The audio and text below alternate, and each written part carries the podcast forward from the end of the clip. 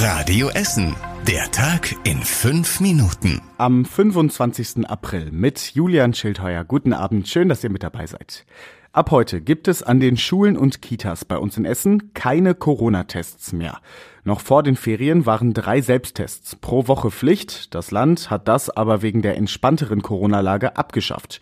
Die Reaktion ist überwiegend positiv. Der Schulleiter der Maria Kunigunda Schule in Kanab findet zum Beispiel gut, dass durch die Tests viel zusätzlicher Aufwand wegfällt. Auch die Leiterin der Kita Kunterbund in Freisenbruch freut sich auf den Alltag ohne Tests. Sie bittet aber die Eltern, ihre Kinder weiter freiwillig zu testen. An den weiterführenden Schulen müssen Geimpfte und Genesene schon seit Ende Februar keine Tests mehr machen. Bei euch sorgt der Wegfall dieser Testpflicht an Schulen und Kitas für ein geteiltes Echo. In unserer Umfrage auf radioessen.de hätte sich etwas mehr als die Hälfte gewünscht, dass weiter getestet wird. Ihnen kommt das Ende der Testpflicht zu früh, vor allem weil die Corona-Zahlen nach wie vor hoch sind. Die Inzidenz liegt bei uns in Essen immer noch über 700. Die etwas kleinere Hälfte in unserer Umfrage findet das trotzdem gut, weil dadurch wieder mehr Normalität an Schulen und Kitas einzieht. Schon jetzt haben mehr als 400 von euch bei unserer Umfrage mitgemacht. Ihr findet sie in unserem Artikel zu dem Thema auf radioessen.de. Zwei Monate nach dem Kriegsbeginn in der Ukraine sind inzwischen mehr als 5000 Menschen aus der Ukraine zu uns nach Essen geflohen. Dass in so kurzer Zeit so viele Menschen zu uns kommen, hatte die Stadt nicht erwartet. Trotzdem scheint die Versorgung und Unterbringung einigermaßen gut zu funktionieren. Das liegt vor allem daran, dass gut zwei Drittel der Ukraine-Flüchtlinge in Essen bei Verwandten und Freunden untergekommen ist.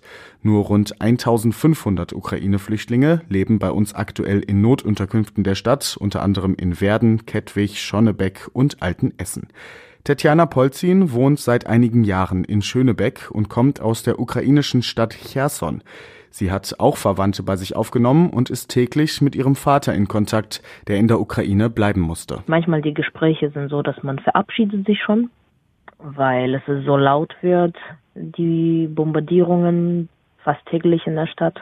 Tetjana berichtet darüber, dass russische Soldaten die Zivilbevölkerung schikanieren würden. Es gebe auch Gerüchte über ein möglicherweise falsches Referendum in der ukrainischen Stadt Cherson, mit dem die ukrainische Zivilbevölkerung gezwungen werden könnte, auf russischer Seite zu kämpfen.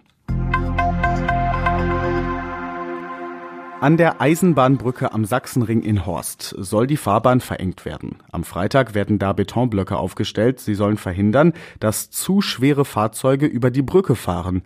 Weil die Brücke so stark beschädigt ist, dürfen seit Anfang des Jahres nur noch Fahrzeuge unter 3,5 Tonnen darüber fahren. Dagegen verstoßen offenbar einige. Deswegen muss die Stadt jetzt nachhelfen.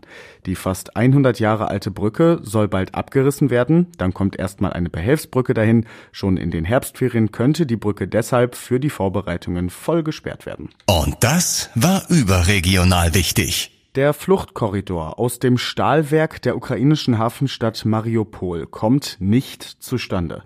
Die ukrainische Regierung hat sich nach eigenen Angaben nicht mit Russland über Rettungswege für Zivilisten einigen können.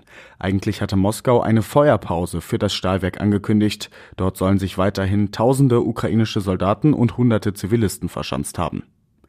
Russland hat heute außerdem 40 deutsche Diplomaten zu unerwünschten Personen erklärt. Sie müssen jetzt ausreisen. Das Außenministerium in Moskau hat dem deutschen Botschafter außerdem ein Protestschreiben gegen die unfreundliche Politik Berlins übergeben. Und zum Schluss der Blick aufs Wetter. In der Nacht regnet es kaum noch und auch die Wolken verziehen sich langsam vom Essener Himmel. Es wird aber kälter. Die Temperaturen in Schonnebeck und Kupferdreh gehen auf bis zu 6 Grad zurück. Morgen kommen dann wieder einige Wolken zu uns rein, aus denen kann es auch immer mal wieder regnen. Dazu wird es ziemlich windig bei um die 13 Grad. Der Mittwoch dann wieder schöner. Alle Nachrichten aus Essen könnt ihr natürlich jederzeit nachlesen. Geht online auf radioessen.de. Ich bin Julian Schildheuer und wünsche euch jetzt erstmal einen schönen Abend. Das war der Tag in fünf Minuten. Diesen und alle weiteren Radio Essen Podcasts findet ihr auf radioessen.de und überall da, wo es Podcasts gibt.